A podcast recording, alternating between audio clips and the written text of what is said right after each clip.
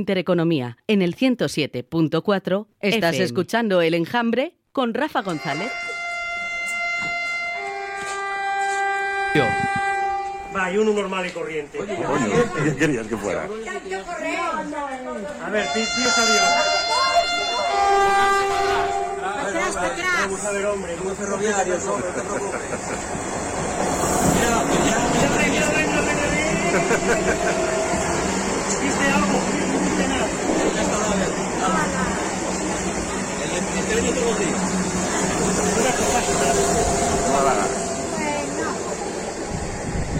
¿Viste lo que vimos? Nada. Si buena. Si me lle- Arrancamos, la mejor Asturias, que diría el señor Adrián Barbón. Siguen engañando a los asturianos con la complicidad del folleto y del panfleto y de alguno, de alguno más. Definitivamente nos toman por tontos. Siete y siete minutos, arrancamos el enjambre y la tertulia más atrevida e independiente de la radio asturiana. Don José Manuel Rodríguez Mariño, buenas tardes, bienvenido. tardes. Pedro Leal, ¿qué tal estamos? Buenas tardes. Rosa, ¿qué tal estamos? Hola, muy buenas tardes. Acercamos el micro a, a Gonzalo Botas, que le tenemos ahí por aquí también. ¿Qué tal, Pues, Gonzalo? Muy buenas tardes y un placer estar aquí de nuevo. Un placer para nosotros que estés aquí en la tertulia del enjambre. Bueno, como tenemos una mujer nada más, vamos a dejar que sea Rosa la que abra el fuego y hoy me traes un testamento y no me traes esas hojas tuyas hoy, eso es el testamento de, bueno, habrá tiempo para todo. Cuéntame, la mejor Bueno, Asturias. La mejor Asturias. Eh, lo de la variante y lo de ese tren que llaman AVE, que no es AVE, es eh, la vergüenza. Es que, em, ¿cómo se puede engañar y manipular a la gente de una forma tan sencilla? La verdad que Barbón tiene habilidad para ello. Y claro, se dirige a un público, pues es duro decirlo, pero se dirige a un público que es eminentemente corto. Porque Barbón ha, hecho, ha dicho una frase que es para pasar la historia. La variante es la conquista de todo un pueblo. No puede minusvalorarse. Señores, hemos ahorrado una hora de Asturias a Madrid. Una hora. No, no, de Asturias no. De Asturias no, de Oviedo y de, de- Gijón. Eso, perdón. porque vayamos a decirle a un vecino de Ibias o de Cangas que nos ahorramos una hora. No, no. Ojo. Por supuesto. De Oviedo o de Gijón, se ha- bueno, de Gijón no se De puede la zona ahorrar centro. una hora. De la zona centro. Tiene que ser más. Pero en vez de cinco horas, se tarda cuatro horas en llegar a Madrid. Yo si vivo en Cangas en Arcea, llego antes en coche. Bueno, Cangas en Arcea, Villabrino, Ponferrada, y llego, desde- a, llego a Madrid antes. Y desde Oviedo también llegas antes Bueno, en pues coche. por lo ¿eh? tanto. O sea, a ver, esto. y claro, la parafernalia que están empleando. Yo pienso que los precios de los publireportajes de la prensa han debido ser Brutales, escandalosos. brutales. Escandalosos. O sea, han debido ser tan jugosos. De alguna prensa, ¿eh? Aquí no ha llegado nada, ¿eh? Evidentemente, evidentemente. Aquí ni Sabemos para- a qué prensa aquí ni iba para- ni dirigido. para pagar las cervezas. Pero No lo- eres afecto, Rafa, no eres Bueno, afecto. bueno, pero qué bien duermo todas las noches. Pero que hayan conseguido cambiar la historia, que los periódicos regionales, los periódicos escritos regionales, hayan hecho desaparecer a Francisco Álvarez Cascos de la historia, es alucinante. Y que nadie diga absolutamente nada. Me parece muy bien que reivindiquen a Rebollo. Pues, sí, perfecto, que hablen de Rebollo, vale. Tuvo Pero que Rebollo sea el centro de atención de todo lo que ha pasado con el AVE. No tienen vergüenza. Y un ahorro de una hora, pues de verdad. Y todos esos que aplauden con las orejas, mira, pues que se lo hagan mirar. Pues sí, José Manuel. Bueno, eh, de mencionar un tema de Álvarez Cascos, que fue el que hizo el proyecto, pero Aznar fue el que creó una ley para que el AVE llegase hasta aquí. El AVE, no cercanías de Blanco este que, que tenemos. Y hay otra cosa, yo quería mandar un mensaje al rey, que ayer vino a Asturias.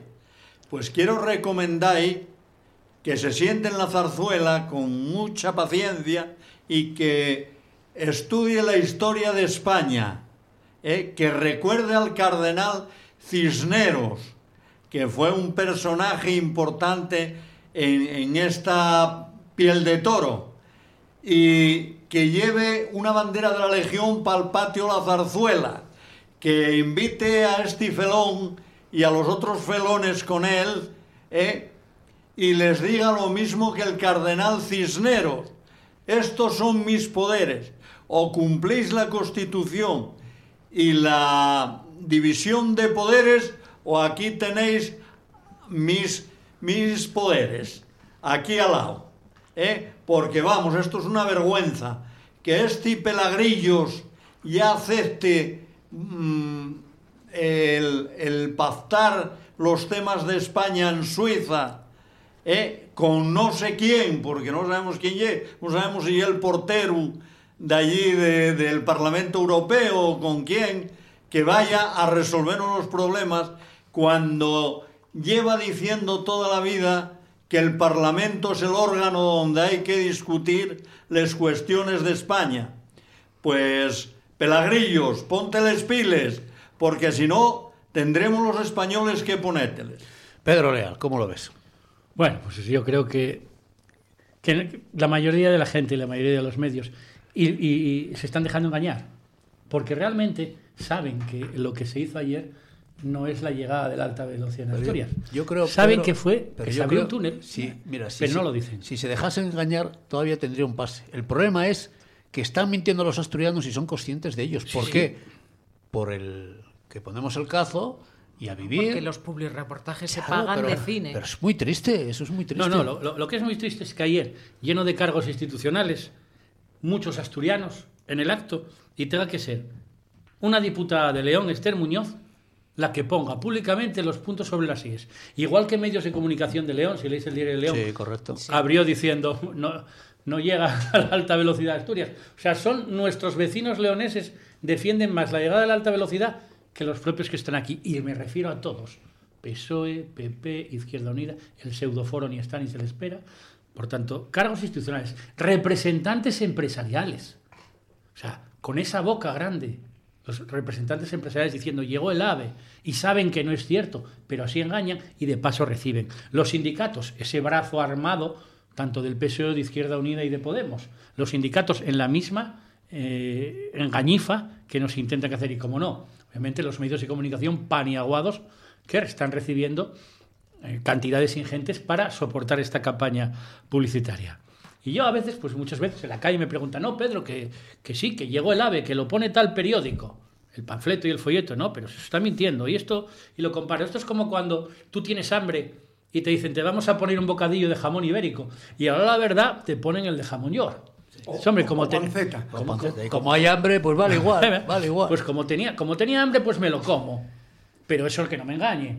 ¿Eh? Y los políticos asturianos, pues tenían que estar reclamando la diferencia de precio que se pagó entre el jamón york y el jamón ibérico. Porque estamos hablando de 4.000 millones de euros ¿eh? y, al- y- y alguno, como vi al presidente del PP decir que estamos contentos porque es una obra que la pagaron los impuestos de los, de los asturianos y, hombre, una obra que un gobierno de tu partido que no sabes defender, que no sabes defender, no se ha hecho completamente. Tendrás que preguntar dónde está y para dónde se fue Correcto. el dinero que había para la alta velocidad asturiana. ¿Para dónde se fue? Eso es lo que haría un representante público con cargo institucional con un mínimo de responsabilidad. Y eso no se está haciendo. Gonzalo. Aquí Mariño me, me está ahí metiendo codazos porque me quiere quitar Mariño es como el padre Ángel. Ve un micrófono, me ve quiere, un me micrófono. quiere quitar el micro, ya compartimos. Como somos los que más hablamos en esta radio que nos conocen, nos dan uno para los dos para que repartamos el tiempo. No, vamos a ver, es que tienes toda razón. Tienes toda razón. Eh, la única crítica o la única explicación razonable de lo que está pasando con el AVE la, da el, el- el- lo dan los diarios de León. Y vamos simplemente para que quede claro, ¿no? porque a veces las magnitudes enseñan más. Yo creo que cada día tenemos que volver más a las bases, a lo básico. 101 kilómetros entre León y Oviedo. Hora 20 minutos. La media me sale por debajo de 90 por hora. Correcto, Eso es alta velocidad, no, eso es una tomadura de pelo. Ya está, no hay más que hablar del tema. correcto. Es una estafa, es un engaño. Eso, si tú quieres vender un producto a un tercero así y lo haces en la calle, puedes tener una querella por estafa. Eh, y si no tienes una querella por estafa, vas a tener un, un procedimiento de defensa de los consumidores, que es lo que somos, en la que te van a condenar por no haber cumplido lo que tú habías ofertado. Es, es un fraude, pero es que mira, por, por dar otro dato, eh, que, que es que, no sé, las cosas se juntan ¿no? en la cabeza. Hoy, mirando un tema de universidades para mi hijo pequeño, di con, con, con el proyecto más atractivo que hay ahora mismo en, el, en temas de transporte en el mundo, que es el proyecto Hyperloop, que no sé si la gente sabe, es un proyecto que, tiene que tienen SpaceX y Tesla, o sea, Elon, Elon Musk, que es... mm, eh, empieza a ser un, un faro y una guía espiritual en Occidente, gente como Elon Musk, que pretende eh, el diseño, y la teoría está hecha y el diseño está, de hecho, la Politécnica de Valencia ha ganado eh, una parte del concurso para el futuro Hyperloop, es decir, es un hecho que se está trabajando en ello. Son unos tubos en los que los trenes van a discurrir por dentro sin fricción apenas a 1200 km hora. Nosotros mm, tenemos uno que tendría que ir a 300 y que va a 90. A ver, señores, que estamos llegando al futuro y estamos en el, en el pasado de los años 80. Que no lo olvide nadie, que los trenes a 300 por hora se diseñaron en los años 80 y el primero fue para la Expo en el 92 y éramos la bomba. Y señores, a ver, vamos, seamos un poco serios. Estamos a la cola de España, vamos a estar a la cola de España y nos van a, y están interesados en que sigamos estando a la cola de España. ¿Por qué? Porque estando a la cola de España seremos, nos convertiremos en la región más pobre de España. Ahora que el PP gobierna Extremadura, veamos si es capaz de sacar adelante un- un- una estructura, una infraestructura o un proyecto económico distinto para la región y cada día nos vamos a encontrar más en el extrarradio. No nos salva ni tener a Galicia al lado, que tira de nosotros. Es impresionante, pero estamos contentos, aplaudimos y Pero- somos, y somos guays. Dejarme, dejarme, porque tenemos que hacer una pausa muy pequeña, Miguel, de un minuto y luego continuamos. Camacho Gestión y Proyectos, especialista en asesoría empresarial, contabilidad y fiscalidad, facturas y nóminas, administración de fincas. Camacho Gestión y Proyectos. Solicita información sin compromiso en el teléfono 616-769-831 o por email juan.camachogyp.es. Estamos en calle Eduardo Fraga Torrejón, La Corredoria, Oviedo. Tu cuerpo ni tu forma amar. Bar Cafetería La Oficina. Si te atreves, ven a probar nuestra tortilla recién hecha. Si te atreves, ven a probar nuestros espectaculares callos. Si te atreves, pídenos nuestra comida por encargo.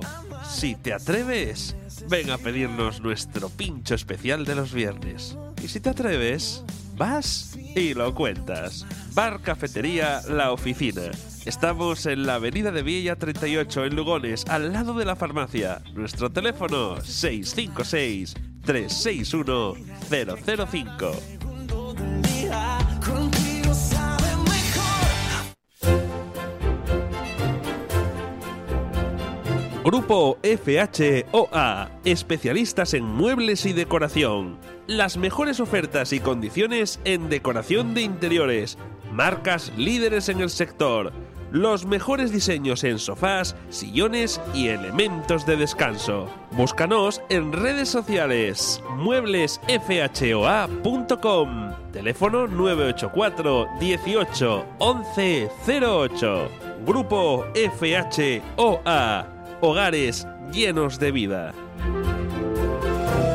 Estás escuchando El Enjambre con Rafa González. 7 y 20, no sé qué, 24 minutos, 26, no sé. 20. 20, bueno, es que me tapa Gonzalo ahí un poco el reloj, a ver si me lo... Espera, No perfecto. soy yo, son las manducas que nos Vale, 7 y 20 minutos, ahora ya vemos perfectamente. Veíamos, veíamos porque Mariño, las, deja las que lo vas a manos, las manos de Mariño hacen el resto. Perfecto. Rosa, te- tenías tú la...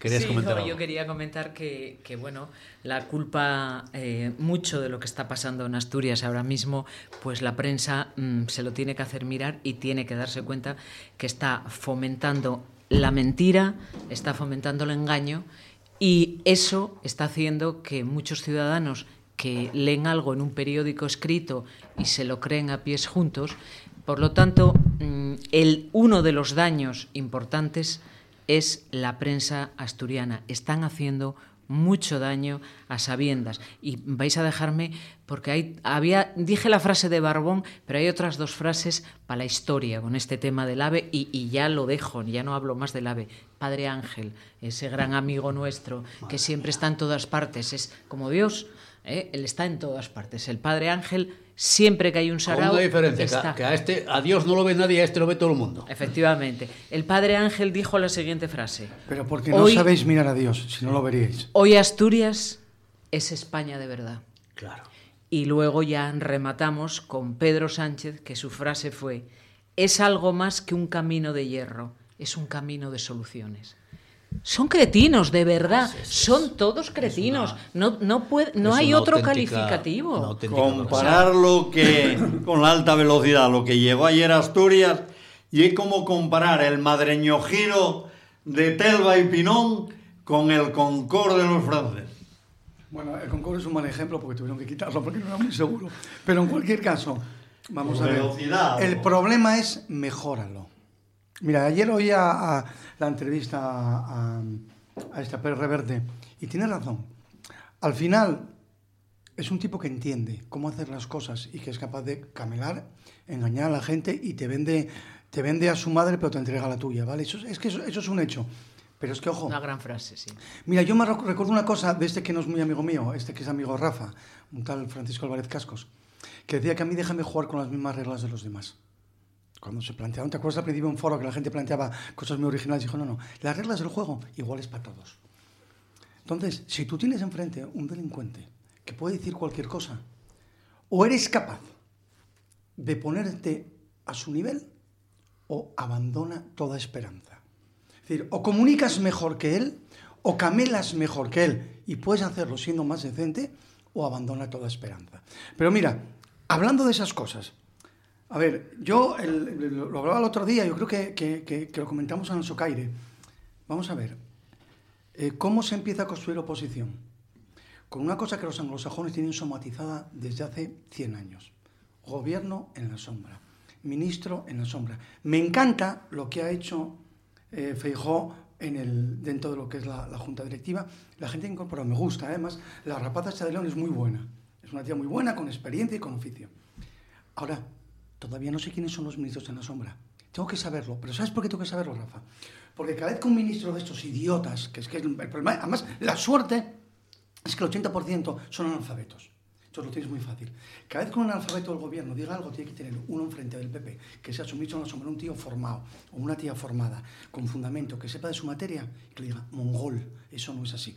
Con buenas palabras. Pero es que eso es hacer política. Lo demás es estar sentado esperando a que te, a que te caigan las nueces encima, la- la- las nueces del árbol. Hay que hacer política. Y hacer política la haces poniendo enfrente de los ministros a gente competente. Mira, pongo un ejemplo, y no es una oferta. A mí me dejas delante el ministro de Justicia. La tercera vez que hable, la cuarta, dimite. Te lo garantizo. Porque conozco el negociado. Y no es tan difícil encontrar gente preparada en España que conozca cada negociado. Que cada vez uno se diga una majadería, le pinte la cara y lo ponga contra la pared. Y los agotas y se van porque lo vas a poner en evidencia. Y me da igual la prensa que tengan. Lo de tener la prensa en contra, también es amigo tuyo, sabe mucho y también sabemos cómo se maneja. Y es muy fácil manejarlo, ¿eh? Solo que hay que ser disciplinado, inteligente y trabajar. Más que ellos, no menos. Mira, Botas, hay una frase que lleve Rafa. Cuando un tonto coge un camino, el camino se acaba y el tonto sigue. A estos imbéciles no hay forma de... Seamos fieles al original. Cuando el tonto coge la linde, la linde termina y el tonto sigue. ¿O no, Rafa? Sí, ahora cambié, ahora uso otra frase, uso otra frase que decían antaño en los pueblos. No te pongas, no te pongas detrás de un caballo, ni delante de un toro, ni tengas a un tonto como muy cerca de ti. Y eso estoy intentando llevarlo a rajatabla. Has hablado de ministros.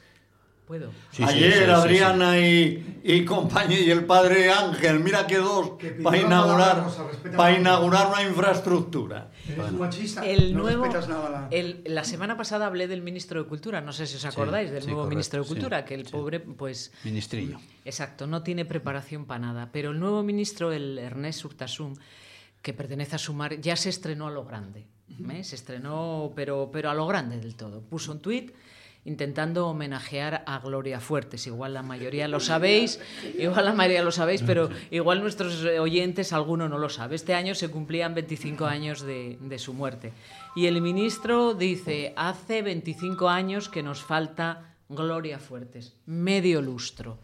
Este señor no sabe que piensa que un lustro son 25 años, o sea, que, que, un lustro son 50 años, perdón, o sea, que medio lustro son 25, señor, son 5. Señor ministro, un lustro, un lustro son 5 años. En el título faltóse, pero, faltóte decir de IN. Pero si esto es infumable, dejarme de contar que la ministra de Educación no sabe conjugar verbos.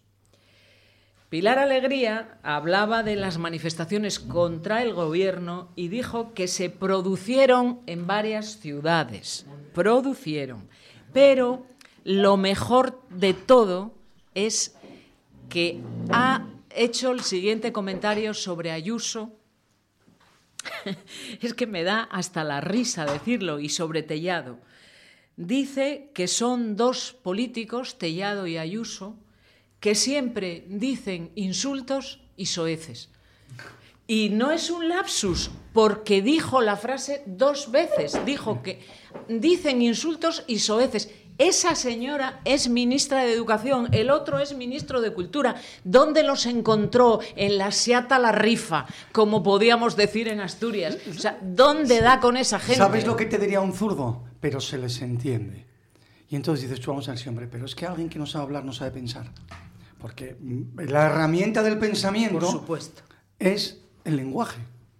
Al menos la herramienta que nos permite traducir el pensamiento. Y si no sabemos hablar, no podemos traducir nuestro pensamiento. Pero claro, te dicen, no, pero que se lo entiende igual, tampoco es tan importante. Y, dices, bueno, vale, es como una idiota que el otro día va y dice que, miren, ya vale, en, en, en, la secta. Yo creo que lo, lo, lo, algo comenté también en, en Alzogaire ya basta tanto de, de, de, hablar de amnistía que a la gente no le importa, a la gente le importa la economía. Pues no, mire señora, a la gente le importa todo porque llegará un día en que si dejamos a esta gente hacer lo que les da la gana, van a tener derecho de pernada. Y si alguien necesita que le expliquemos lo que es el derecho de pernada, se lo explicamos. Que la, la parte sexual es casi lo de menos. Pues sí. Pues es, es lo que hay que explicar a la gente. Correcto, pero... No, no, comparto, comparto las opiniones.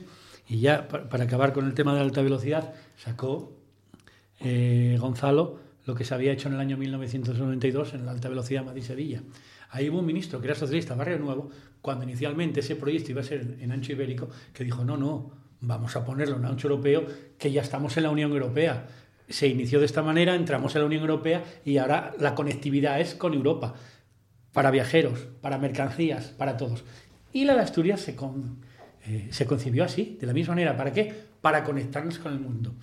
Ahora se ha abierto la variante, pero seguimos aislados de la misma manera que estábamos. Cuatro mil millones después. Ni nuestras mercancías van a poderse conectar con Europa, cosa que sí van a poder hacer los puertos de Bilbao y Pasajes, que está proyectada en ancho europeo, que lleguen las vías a esos puertos, cosa que no tienen aquí ni el Musel ni, ni Avilés. Y sí, el Mediterráneo con, los con las organizaciones empresariales al frente exigiendo dos carriles de ancho europeo. Pero ¿dónde están nuestras organizaciones empresariales? Pues ya te digo yo. Unas contentas porque les han regalado 2.000 billetes de tren para que promocionen sus negocios. Entonces, ¿qué digo? Que Asturias se vende barato. Y los dirigentes de esas organizaciones empresariales se venden muy, muy barato. Y callan la boca y se meten a engañar porque les conviene. Y les va bien para sus negocios privados. Cuando las organizaciones empresariales sindicales asturianas defiendan de verdad a la sociedad asturiana, harán bien su papel. Pero hasta ahora, y lo digo con conocimiento de causas, porque estuve sentado muchas veces con ellos, son meras comparsas del gobierno de turno. Gobierne quien gobierne. Porque parece mentira que haya tenido que venir Antonio Garamendi de la COE de Madrid aquí a decir Asturias no tiene alta velocidad, nos están engañando, las mercancías asturianas no van a salir porque no tenemos ancho europeo. Entonces, caramba, nuestras mercancías irán a Valladolid, habrá un puerto seco allí y de vez en cuando pasará alguna ¿eh? y se adaptará al ancho europeo y de Valladolid irá para el resto de, para el resto de Europa. Así no vamos a progresar, está claro. El viaje del tren dio para mucho porque como venían, bueno, Barbón sentado con el rey que no lo creía. Yo creo que dicen que Barbón cuando atravesó los túneles lloraba, ¿eh? porque él es muy llorón y, y entonces él se, se, como que se empacha, ¿no? De, es un amoral.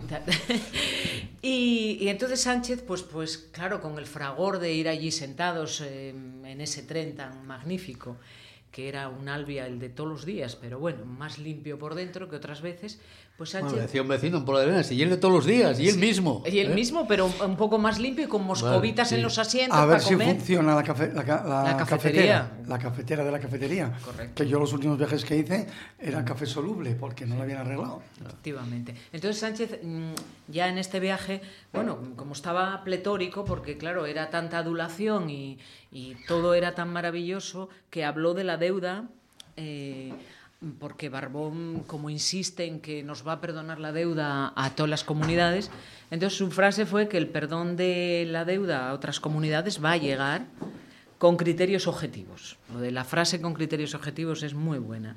Que tendrá en cuenta la población de cada comunidad y otro tipo de cuestiones con el fin de que no haya críticas de las comunidades. O sea, es ha dicho dos frases en las que no dice absolutamente nada, porque no tienen no, ti- no hay ningún tipo de argumento en lo que ha dicho, pero mm, lo deja dicho, sale en la prensa y dicen, es que nos va a perdonar la deuda también a los asturianos. Y hay una mayoría que se lo cree. Y Barbón saca pecho. Después de sacar el pañuelo llorando ¿Qué, qué por es, los qué túneles. es lo de perdonar la deuda? Es una cosa que me llama la atención, porque la deuda hay que pagarla. Por supuesto. Entonces, si te perdona tu deuda, pero tú tendrás que pagar parte de la deuda del otro, y al final el Estado tiene que pagar la pasta que pidió. Y la pasta que pidió solo se puede pagar con una cosa, con impuestos. Claro. Entonces, perdonas la deuda, pero claro, no recauda la comunidad, pero recaudas tú, subes impuestos, cobras lo mismo, con lo cual al final al ciudadano le da exactamente igual. De hecho, en, en Cataluña, perdonen lo que perdonen, va a seguir siendo la comunidad autónoma con impuestos más altos junto con Asturias. Nos perdonen lo que nos perdonen. Porque como la gestión es paupérrima, pues al final hay que recaudar más porque no sabemos gastar. Es así de fácil. Correcto. Don José Manuel, ¿qué ¿está usted solicitado? ¿Le suena el móvil? ¿Se me va? ¿Vuelve? Me, me- me desconcierta usted. Que se ¿Qué deje de perdonar, que pasa tal Padre Ángel. ¿eh? Que pague lo que debe, que prometió una ayuda al comercio, al pequeño comercio sobre todo. Ah, me estaba, pensé que decía usted al comercio el periódico. De, Ah, no, de ah, cara al consumo y no pagó ni un duro. Y dice que lo va a acumular para el año 24. Y la gente del comercio ya dice que no espera nada porque con este elemento no se puede creer nada.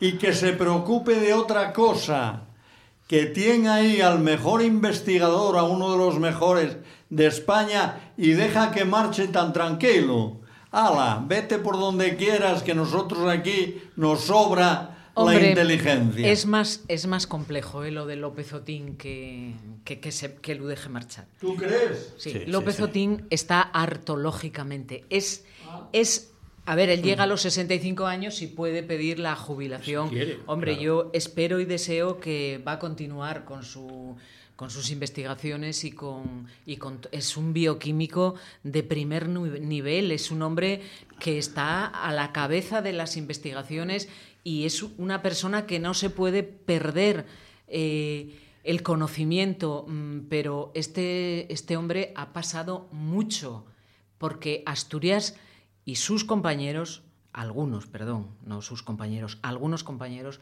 lo han maltratado. Yo no sé si conocéis la historia, supongo que sí, absolutamente. Un caínismo. O sea, ha sido, ha sido- que Cainismo asturiano. lo narró en su libro La vida en cuatro letras, donde cuenta cómo cayó en una depresión porque por todo la maldad que pueden tener algunas personas. Yo, por lo tanto, comprendo que al cumplir 65 años haya dicho, me jubilo, yo confío, deseo y espero que va a seguir investigando, si no es aquí, en otros sitios, que va a tener las puertas abiertas seguramente de, de muchísimos sitios para seguir con la investigación. ¿Dónde está Barbón para salir al paso y convencerlo? Efectivamente. Y, y mimarlo y darle todos los incentivos que necesita. Porque la edad para investigar es todo Es lo la mejor edad. Es la mejor edad. A un Bueno, vamos a cambiar de tercio, que sé que tienen ustedes por ahí algunos apuntes, algunos temas que quieren tratar. Pedro, traes por ahí. Tú hoy venías mucho con la alta velocidad. es No, obvio. yo hoy el- Eh, es esa el alta es- velocidad ficticia. Es, es el, es el tema, es el tema del momento. Ayer, pues, la verdad que ver medios de comunicación, eh, cómo lo trataban, sobre todo la TP asturiana en este caso, Hombre, pero ver cómo viajaron- sacaron algunas frases totalmente fuera de Viajaron lugar. en el tren, viajaban en el tren, Viajaron- el programa desde el tren. viajaron gratis, eh, le- les- recibieron dinero hizo el que quisieron y más, claro. Les dieron, les, les dieron moscovitas y todo esto, pero también hablamos de los que no estaban. y todo. Eh, mira, me pareció extraño que pintaba ahí pues gente como, como Ábalos, el ministro, que, que fue el que cambió el ancho europeo para luego poner ibérico. Bueno, ¿Qué pintaba Íñigo de la Serna, que estuvo ahí cuatro días de ministro y ni estaba ni se le espera, y, y- y no era capaz de impulsar, a no ser que lo empujáramos los demás? Bueno, bueno, estaban allí como, como también, eh, que yo también participé. A Álvarez Cascos le invitaron Pedro de Costa. Por el conocimiento que tengo, eh, se pusieron en contacto con él a última hora de la noche del lunes. Del lunes. O sea, vamos, con una previsión total y absoluta. Para, de- esto es para que alguien que no quiera ir lo invitas cuando ya no hay opción, ¿no? opción, claro. Una persona que tiene pues su programa y, y- y su agenda y demás, pues cuando quieres algo que no algo lo invitas cuando no, no quieres que vaya. Pero seguro que no quería ir porque, como él define, esto que se inauguró es un churro ferroviario. Para ser, yo digo que es un hurto, nos han robado la cartera los asturianos y los que nos tienen que defender lo permiten, miraron para otro lado. ¿eh? Y luego, pues me llamó la atención que se montó una escandalera porque Ayuso quiso ir, obviamente, el tren salía de Madrid y decían que no, que no tenía por qué estar. Pues yo discrepo, porque ¿qué pintaba Barbón saliendo de Madrid? Por ejemplo. Barbón Si era- tendría, si que, era- tendría que haber ido a recibir. ¿eh? Exactamente. O sea, Barbón Protocolariamente, haber así aquí. es. Eh, Castilla, Castilla León, su presidente, se montó en León. Como, como es debido. ¿eh? Y él tenía que estar aquí esperando en la estación, pero él no. Él, como digo yo, pues el, el, el nenu que se bautiza, el mocín de la primera comunión, el novio en la boda ¿eh? y el muerto en el entierro. El novio, Es o que la no- el novio o la novia, no sabemos. Lo que él quiera ser. Lo que quiera ser, yo ahí. Lo que él quiera ser. Que hay que, respe- hay que respetar. y a partir de ahí digo yo, pues. muy poco progresivo. ¿Qué vamos a hacer? Bueno. No eres, no eres como la reina, no eres progresivo hay igual que- que como la reina. hay ¿qué que- vas a hacer? Por tanto, Pero oye, que Ayuso no puso la corbata roja. Si eso hubiese fue- pedido la corbata al padre Ángel. y si el tren salía de Madrid oficialmente, pues hay que invitar, obviamente, a la. El protocolo es así. el Otra cosa es que hubieras hecho una inauguración León-Asturias. el acoso y derribo que va a sufrir Ayuso en los próximos meses no va a ser pequeño. ¿eh? No, va a ser tremendo. Lo que pasa es que la van a reforzar. Sí, Sí. seguramente, seguramente. Sí, sí, totalmente. Seguramente. Sí. Seguramente va a hacer el efecto rebote y, y- Y me temo que ya va a tener, eh, Ayuso va a tener ataques de fuera y de dentro. Hombre, yo creo que la estrategia, la estrategia va a ser intentar dividir al PP, pactar con unas comunidades, a ver si consiguen dividir, ¿no? Un poco la, pero bueno, es una estrategia Pero conocida. un poco esa, lo que ¿no? dice Pedro, yo estoy de acuerdo, ¿eh? que va a tener también guerra interna. Lo de aquello de Sí, seguro, cuerpo a tierra bueno. que vienen los míos. Pues seguro, esa- pero bueno, política- esa Pero ¿Ya lo sufrió una vez? Sí. Yo que vi la última entrevista de Ayuso y es lo que decían los hosteleros. Dos huevos al Ayuso. Gonzalo, Y para alguno mucha fruta. Pues a ver, eh, eh, a mí, te digo una cosa, me apetece mucho hablar de mi ley, pero no de mi ley, sino de lo que significa mi ley, de lo que significa la italiana, de lo que significa Holanda, de lo que está pasando en Irlanda. Eh, porque al final podemos eh, hacer el trazo grueso y decir, "Nah, es que la gente se está volviendo xenófoba, es que la gente se está volviendo fascista. No, es que al final cuando tú no respondes, y lo hemos hablado muchas veces, a los problemas de los ciudadanos, los ciudadanos buscan quién se los, quién se los resuelva. O sea, si es que mm, yo creo que la cuestión es tan sencilla como eso. Entonces está muy bien que la prensa haga declaraciones grandilocuentes, criticando, fíjate los holandeses, fíjate los argentinos, esto está fatal. No, señores, no. Es que les pagamos para que resuelvan nuestros problemas. Y si no lo resuelven, buscaremos a otro y pagaremos a otro para que nos lo resuelva. Porque todavía, todavía en este déficit democrático que hay en España, no hemos, también porque somos un país de cortesanos, lo hemos hablado muchas veces, todavía no hemos entendido que son servidores públicos, que son, y voy a decirlo como lo digo muchas veces, que suena fatal, pero lo digo intencionadamente, son nuestros putos empleados. Y no hay más. Nos deben explicaciones de cada cosa que hacen. Nos deben explicaciones de cada problema que crean y no resuelven. Y cuando no lo hacen, llegan políticos como Milei, que mm, me hace gracia, pero no me gusta. Y, insisto, además, sabes que es verdad, y lo hemos hablado muchas veces, es un tipo que me es simpático por cómo hace las cosas, por cómo ha logrado contactar, eh, conectar con la gente joven, utilizando la música, el rock, sus chaquetas, sus cosas. Cómo ha logrado contactar con, esa, conectar con toda esa gente que en Argentina las estaba pasando putas, literalmente. Porque si la gente se va de Argentina no es porque sea un país guay, es porque es un país que está por los suelos. Entonces, que en Holanda se planteen Holanda, reitero, Holanda, es el país más multicultural de Europa, gane un partido que técnicamente su mensaje es Holanda para los holandeses, manda huevos de los zoquetes que son los políticos. Y sí, elecciones las ganarán, pero es pan para hoy y hambre para mañana. Que miren a ver quién, quién y por qué gana en Melilla. Que miren a ver quién y por qué gana en Elegido. Que miren a ver quién y por qué gana en tantos sitios donde la inmigración está descontrolada. ¿Por qué el fenómeno este de ultraderecha, el único que hay en España, ganaba en, cuatro o cinco pueblos de Cataluña? Que nunca me acuerdo cómo se llama, pues no tengo interés. Pues sencillamente porque cuando tú no haces tu trabajo y no logras que la gente que venga sea gente que viene a trabajar, a sumar y a aportar, y dejas que vengan los delincuentes, al final la gente, tu gente, se te revuelve y vota otra cosa. Y sí, el trazo grueso está muy bien, pero si en Irlanda salta, como saltó estos días a cuenta de un incidente a la puerta de un colegio, un brote xenófobo, es por algo. Es porque tienen la, la sensación de que está descontrolada la migración. Y esa sensación, que probablemente en Irlanda no sea verdad, porque Irlanda tiene una inmigración de calidad, tiene mucho que ver con que los políticos no hacen su trabajo. Y su trabajo es controlar la inmigración y hacer pedagogía todos los días. Y explicarle a la gente, en Irlanda, y es un claro ejemplo, además que es- estuve hace, hace un mes, con lo cual decir, sé lo que es Dublín, eh, eh, ya, ya he estado varias veces y con un poco de suerte mi hijo pequeño se va a ir a, a estudiar allí. Es una ciudad en la que hay gente joven, en la que hay empresas tecnológicas, en la que hay una cantidad de dinero que es espectacular. O sea, el crecimiento de Dublín, lo que tiene Dublín. Que ahí hay un brote xenófobo es porque hay alguien que se dedica a hacer política, que no es capaz de entender lo que le pasa a la gente en la calle. Y ese es el gran problema que tenemos con los políticos. Son nuestros servidores, están a lo suyo y no a lo nuestro. Y ya va siendo hora que exijamos a todos los políticos que estén a lo nuestro, no a lo de ellos, a lo nuestro, a mis problemas, a mi día a día, y que sean capaces de explicar por qué la amnistía es mala para España, porque el low far es una palabra que mola mogollón, pero que en la calle la entiende un 5%. Lo que hay que explicar es lo otro, que o le pongo bridas al político, o al final el político me monta, porque es que es así. Y lo vivimos, Rafa, en, en lo que pasaba en Cudillero. Pero es que es un ayuntamiento bien pequeño, es exactamente lo mismo. Cuando tú dejas que el político haga, haga lo que le sale de los huevos, lo hace. Porque le estás dando el poder. Lo hace. Entonces lo que tenemos que ser los ciudadanos, los inteligentes, como para votar a aquellos partidos que sean capaces de presentarnos un proyecto para nosotros, no para ellos. No se trata de ser más duro, más extremo, más lejano, más... No, no. Pedir al político, oiga, ¿y de lo mío qué hay? Lo que ocurre, Gonzalo, que yo creo que el mal uso, el mal uso del poder luego te acaba devorando. ¿Qué ocurre? Que los daños colaterales, en ocasiones, son muy difíciles luego de poder revertirlos o de poder subsanarlos, ¿no? Que era el ejemplo perfecto que ponías de, un ayuntamiento, ¿no? Un alcalde, como, como muchos, hubo muchos, eh, ponemos el de Cudiero, pero podemos poner infinidad de ejemplos, ¿no?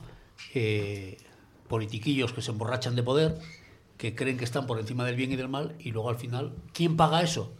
Los ciudadanos. Mira, entrevistábamos, creo que fue el, el martes, creo que entrevistamos al alcalde de Canas en Arcea, José Luis Fontanilla del PP, y nos contaba la situación de ese ayuntamiento. Es que es, es algo que no te puedes imaginar que ocurra, porque no es que haya una deuda. Tú llegas a un ayuntamiento, llegas a, a una comunidad y hay una deuda, bueno, y sabes que tienes que hacer frente a esa deuda, pero dice, me dice, es que cada día que abres un cajón hay facturas sin contabilizar, ya no es la deuda real, es que, y claro, y al final, ¿por qué no hay ese control? Porque a mí me llama mucho la atención ahora los ayuntamientos, el interventor, el secretario, es que, pero al final la siguen, el, el que gobierna al final sigue liándola, sigue ocultando, y lo que decía Gonzalo, claro, o le paras o le dices hasta aquí, o al final, porque al final los que pagamos los platos rotos somos nosotros, el ciudadano de pie, no hay más. No hay Pero, más. pe- pero el interventor tiene una arma muy fácil en los ayuntamientos que es el reparo y el poder comunicar al Ministerio de Hacienda, pero muchos no lo hacen. No vaya a ser que luego me. Claro, en Mieres- no vaya a ser que luego siempre, que claro. yo que yo en, corpor- en corporaciones locales viví mucho y, y conozco de todos, de los que ponen el, el reparo y son el blanco de la diana de, del político de turno. Oye, mira, hay una plaza para aquí, vete para allí y, y- y- que ya sacaré yo esta plaza, que venga otro. Que viene otro que te lo... Que, te lo... que viene otro que me lo autorizará y tú no. Y algunos les hacen, incluso, eh, si, si está gobernando encima, el que te gobierna, le facilitan y le hacen una patada para arriba al interventor incómodo. ¿Qué pasó con la residencia? Y es un ejemplo más de eso. Con lo de, con lo de allí de Felechosa. Toda la corporación condenaron a alguien. Todo. Condenaron a alguien. A nadie. Y toda la- y El tenía secretario reparo. dijo que era ilegal, que no se podía. Tenía reparo de legalidad. Me eso. la, me la trae al pairo. Yo tiro para adelante porque es bueno para el pueblo. Claro. Claro. El problema está en que luego tú explícale a la gente que hoy no tienes pasta o explícale a la gente de Oviedo que las aceras están hechas una mierda porque alguien se dedicó a metérselo en el bolsillo o porque alguien se dedicó a hacerlo con sus amigos. Explícaselo. Que yo tengo facturas sin pagar del ayuntamiento, ¿eh? a mí. O sea, no yo al ayuntamiento, el ayuntamiento a mí. Y ya, ya desistí. Es una cosa que es una broma. O sea, a los amigos sí, a los no amigos no. Hago lo que me da la gana, me meto en el lío Villa Magdalena y no pasó nada. Lo digo que no piense la gente que es que focalizamos en la izquierda, No, Kiko, no, no, no, Barbón. No, no, perdona. Es que en todas partes cuestionabas. correcto. Sí, ese es el gran problema que tenemos. Que hasta que no nos tomemos en serio la cosa pública y no admitamos y no toleremos mangantes en la política, estamos jodidos. Y hay que decirlo así, o sea, es que no hay más. O sea, podemos decir de una forma con palabras más finas, más bonitas o que suenen mejor, pero a veces hay que utilizar estas para que se entienda. A mí no es el, al, cabo de eso, a mí no es el primer secretario ni interventor que me dice que no deberían tener dependencia orgánica del político de la institución. Deberían de tener una, una independencia para- a la hora de juzgar y de eh, y el que no está a gusto los mecanismos ¿Sabes para, que en para los, ir contra en los no países quieren. democráticos de verdad la tienen? Sí, claro. Tú sabes que aquel en el rojo, aquel famoso alcalde de Londres, laborista, lo suspendieron seis meses en pleno Sí, sueldo sí, sí. por dos decisiones y lo hizo el interventor, el secretario y el tesorero. Se unieron y dijeron, ese señor es un desastre, seis meses suspendido. ¿Pasó algo? No, el ayuntamiento dijo, "No, funcionó mejor el ayuntamiento y aprendió. Esas facultades tendrían que tenerlas ahí también. ¿Fallan los mecanismos de control o falla el control del mecanismo? Es el José Manuel, que lleva media hora pidiendo la palabra. Para un, para un día que no interrumpe, dejármelo, ¿eh? No, pero vamos a ver, ¿qué esperáis de un país gobernado por un señor que se permite el lujo de dirigirse a todos los españoles desde la televisión pública y decir que, hombre, si él tuviese mayoría de votos y de escaños, no haría la amnistía? Entonces, ¿qué estás haciendo, imbécil? ¿Estás arreglando un problema a los españoles o estás arreglando el problema tuyo? ¿Eh? Pero los españoles le siguen votando y saben que los va a engañar. Y Le lo de, siguen lo de votando. imbécil es un error de diagnóstico, ¿eh? Tiene cero de imbécil. No, no. De otras, de otras cosas lo tiene todo, pero de imbécil tiene cero. Tiene título. Correcto. No, no tiene escrúpulos, sí. es una moral, Sí, sí, sí, al sí. igual que Barbón es otro amoral, Sí. por muy porque aunque diga que soy muy católico, es un- y Católico. se lo digo con palabras minúsculas, un amoral, y esta persona es una moral, obviamente, políticos sin moral eh, Es- Yo- Se pero- permite inaugurar el Albia después de lo que lleva viniendo a Asturias y no termina la carretera La Espina, ¿eh? Que tiene marginados ahí un montón de pueblos del occidente y pide a los del occidente que, hombre, que sean comprensivos. Comprensivos no. Ah, Ahora ahí no tiene cascos para echarle la culpa cuando fue el que empezó la obra. Claro. Ojo. Vamos bueno. a. que nos queda poco tiempo ya. Os doy dos minutos a cada uno para que toquéis el tema que queráis, para que. Rosa. Empiezo. El Poder Judicial por primera vez en democracia declara no idóneo al fiscal general Álvaro García Ortiz. No es idóneo, dicen, para ser fiscal general del Estado. Tenemos aquí a dos profesionales de, del derecho que mejor, mejor nos lo explicarán. Hombre, Tenéis una foto ilustrativa. Es usted Conde profesional. Pumpido, el fiscal general y la Yolanda Díaz dándose un abrazo y escojonándose de risa. Tres profesionales del derecho. Gonzalo. También. Del derecho a Es, decir lo que. es la primera vez en democracia, ¿no? que sucede. Gonzalo, Sí, te digo no, lo de pero- tres profesionales del derecho. Rosa se refería a Pedro y a ti. Y además José Manuel, porque tiene derecho a decir lo que le dé la gana. No, vamos a ver. Y cuando le dé la gana. Vamos a ver, si ya está, si sobre eso ya está todo dicho. El problema de eso, el problema de eso es que no pasa nada. Exacto. No pasa nada. Y la van a poner en- a esta fulana en otro cargo y no va a pasar nada. Y digo lo de, lo de fulana porque ella actúa como una fulana y actúa siempre como una fulana. Coño, procrastinó mucho más Déjale- de lo acabar, José Manuel. Procrastinó Cuando- mucho más de lo debido. Cuando el pueblo español protesta, saca a los que llamó piolines a darlos palos, ¿qué quieres? A ver si, a ver si soy capaz de explicarme bien, hombre, que, que cada día me cuesta más trabajo. Yo sí que soy imbécil por encima de, de mis posibilidades en ocasiones. Dos minutos cada uno de ustedes para que puedan explicar, comentar lo que consideren. Libertad. Libertad total. Bueno, pues, eh, Como eh, si quiera no hablar puedo hablar de rugby le porque iba a decir como si que- hablar de creo, rugby, me da creo igual. que hay descanso y no me sé la jornada de esta semana, ¿vale? Pero en cualquier caso, el día 2, perdón, ese fin de semana empieza diciembre, eh, vamos a estar de fiesta, vamos a dejar de trabajar todos, no va a pasar nada, vamos a tirar un mes, luego llegará enero, llegará febrero, no tendremos un chavo y tendremos un problema muy grande, pero estaremos muy felices y con muchas lucecitas de colores. Y ese es el principal problema, que los problemas no cogen vacaciones, que lo que hay que solucionar hay que solucionarlo en invierno y en verano, en vacaciones y en no vacaciones. Y yo entiendo que es un coñazo implicarse en los problemas y que es más fácil mirar para lo bonito. Pero quizás por primera vez desde que empezó la democracia tenemos que empezar a pensar en las cosas importantes. Las cosas importantes es marcar a nuestros gobernantes, trabajar día a día para que nuestros gobernantes hagan lo que tienen que hacer, para que no hagan lo que les da la gana y no pensar que porque nos llega la paga extra, que no es un regalo, que no se olvide nadie que la paga extra no es un regalo, es una parte del salario que no te han pagado el resto del año, porque la gente inteligente la prorratea. No la tiene de golpe, pero la gente inteligente la suele prorratear, ¿vale? Entonces la paga extra forma parte de tu salario.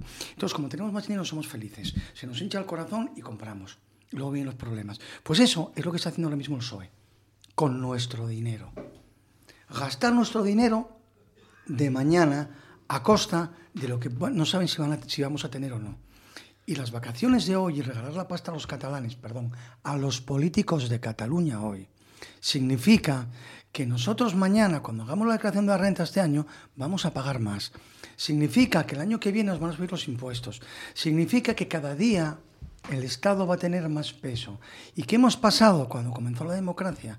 De un Estado que no llegaba al 30% de la economía y veníamos del franquismo, que no se olvide nadie, una dictadura, no llegaba al 30% de la economía a un Estado que entre impuestos y cosa pública supera el 60 o el 70% de la economía. Y esto, señores, es absolutamente insostenible, porque trabajamos cuatro para sostener al resto.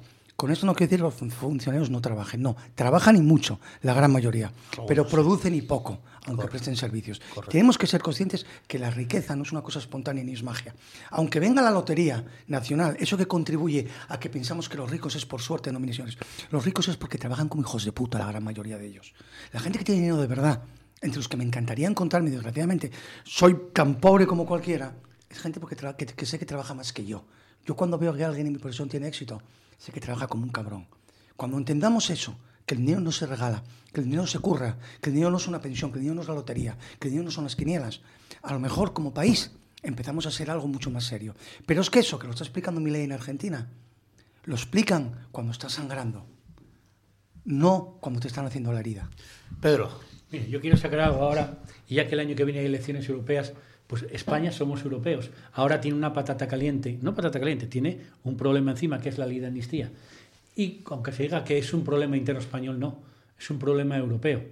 Es un problema que Europa está muy bien para repartir pasteles y repartir dinero, pero cuando vienen los problemas también tiene que estar, porque hay un comisario de justicia y tiene que pronunciarse. Porque si a Cataluña se le dan las alas con esta ley de amnistía, como se le pretende dar y se permite, ojo, que en Bélgica los flamencos van a, van a coger alas. Que, eh, que en Córcega, para Francia, cogerá alas. Que Cerdeña cogerá alas para Italia. Bretaña cogerá alas para Francia. Y aquellos también regiones de Polonia que también tienen sus ínfulas independentistas. Esto a la Unión Europea que lo vea y que lo mire, que parece ser que despachando con que es un problema de España, como hace con la inmigración ilegal cuando eh, entra por España, ahora es un problema que se puede contagiar al resto de Europa. Y que a lo mejor eh, dentro de 10 años no hablamos de Unión Europea, hablamos de desunión europea. Y que el español, cuando vea que en problemas que, graves que nos afectan mucho, como es la ley de amnistía, que nos afecta mucho, no solo por derechos a la unidad de España, a la Constitución, sino al bolsillo de todos los españoles que vamos a sufragar esos procesos, Cuando vea que no, nos- no- Europa no nos atiende, no nos sentiremos europeos y se votará a partidos que promueven el salirse de la Unión Europea. Es el primer paso, estoy avisando. Es un-. ¿eh? Y que, no, se- que, que a lo mejor lo de la amnistía se quiere enfriar ahora con puentes, navidades y demás.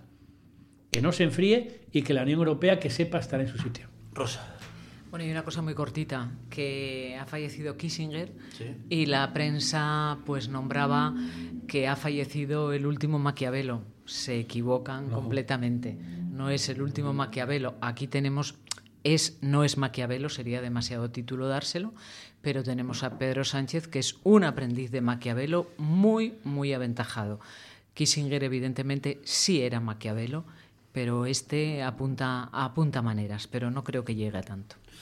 Don José Manuel, dos minutos Bueno. para que hable usted de lo que quiera, de la legión, de la- Hablaba- del ejército, lo que usted quiera. Botas de la economía. Sí. Este lleva anunciándonos y va a mandarnos una carta a los que trabajamos 45 años para disfrutar de una pensión de que nos va a subir un 3,8%. Van a mandarnos una carta que el sello ya vale los 3 euros. Y, y que no nos la manden, que ya lo dijo que nos iba a subir eso, que se dé cuenta que es un 3,8%. Y el aceite, solo el aceite, subió un veintitantos por ciento. Entonces que se dé cuenta de lo que nos está anunciando. Y después que haga que vaya a la escuela de diplomáticos española, que era muy buena, había buenos diplomáticos, ¿eh? Para cuando vaya a Israel no vaya a decir tonterías, porque tonterías puede venir a decirles a Barbón, pero a Israel no, porque Netanyahu un badaico callao en la espalda y va a venir retirado-. Por cierto, Han llamó a retirado. consultas al embajador. No, no, la ha retirado la embajadora. Pero bueno, hombre, si con Argelia hizo lo mismo, si, si vamos dando pataes en la culera a los que eran más amigos nuestros, entonces ¿qué quiere? ¿Sigue usted ¿Qué pensando quiere? que esto solo lo arregla el ejército o no? Sí, sí, no, lo que yo te digo, el rey. El El rey. rey, mete una bandera de la Legión en el patio de Zarzuela, lleva a este imbécil allá, enseña y estos son mis poderes. O cumples la Constitución o te hago yo cumplirla. Ah, ¿Sabe, ¿Sabe lo que ocurriría? No, ¿Sabe lo que ocurriría? Que acabaría el, el- el padre Ángel acabaría paseando la cabra de la legión, no habría problema. Dos minutos, tiempo ya para la despedida. Miguel Martínez en el control. Reciban un saludo de Rafa González. Nos vamos, volvemos mañana aquí en la sintonía de la radio que te cuenta las cosas de forma diferente. Que vaya bien, amigos. Eh, dejamos a Mariño que hace el informativo. Sí, que se estudia el cardenal Cisneros. Cardenal Cisneros. Felipe VI. Finalizamos y enseguida llegan las señales horarias y llega el informativo con don José Manuel Rodríguez Mariño. Miguel, que nos vamos, que vaya bien.